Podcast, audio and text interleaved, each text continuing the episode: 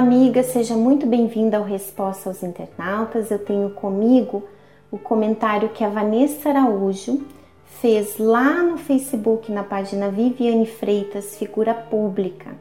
E ela diz: Não consigo administrar bem meu tempo para conciliar as coisas de Deus. Me sinto muito angustiada.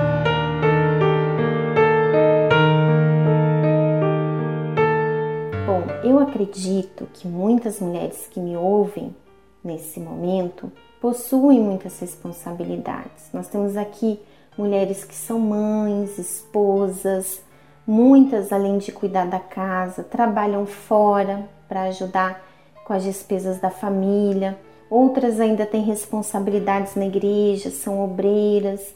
E, além de todas essas responsabilidades, tem também aquelas distrações: TV, rede social, conversas ao telefone. Então, como administrar o seu tempo? O que eu observo atendendo as pessoas é que muitas têm tentado incluir as coisas de Deus na sua vida, ao invés de incluírem a sua vida nos planos de Deus. E talvez, amiga, você que está me ouvindo nesse momento, você esteja sendo essa pessoa. Você diz: Eu não consigo orar, não consegui orar hoje porque eu não tive tempo, foi muito corrido o meu dia. Ou então, até hora, mas é aquela oração rápida para aliviar sua consciência. E ora já pensando no que você vai fazer depois. Se sobrar um tempinho, depois que eu fizer tudo o que eu tenho que fazer, aí sim, aí eu vou sentar com calma para ler a Bíblia.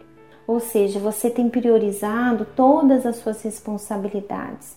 Talvez você nem tenha tantas responsabilidades assim, mas você investe a maior parte do seu tempo com coisas desse mundo, distraída nas redes sociais, observando a vida dos outros. E sabe, minha amiga, qual é a consequência disso? Você tem sido uma pessoa ansiosa, vive nervosa, preocupada, estressada, doente. Você vive correndo de um lado para o outro. E no final do dia, se você fizer uma retrospectiva de como foi o seu dia, você vai ver que você não soube aproveitar o seu tempo, você não fez nada de útil e ainda vai dormir cansada, exausta. Me diga se não é isso que acontece. Minha amiga, entenda, a sua vida, todas as áreas da sua vida, depende do seu relacionamento com Deus. Se você o buscar em primeiro lugar, todas as demais coisas serão acrescentadas.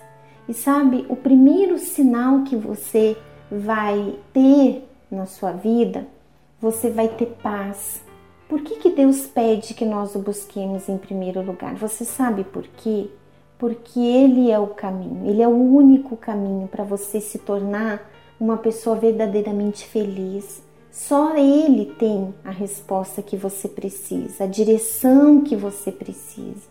Se você o buscar em primeiro lugar, ele vai te dar a paz que você precisa quando você estiver diante de um problema. Ele vai te inspirar, ele vai te dar a direção quando você se sentir perdida, desorientada, sem saber o que fazer.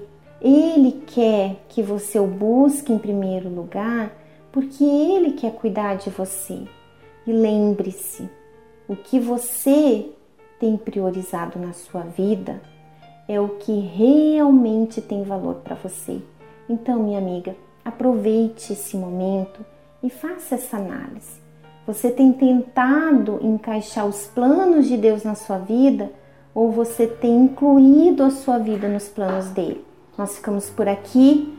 Um grande abraço e a gente volta a se encontrar no próximo sábado. Até lá!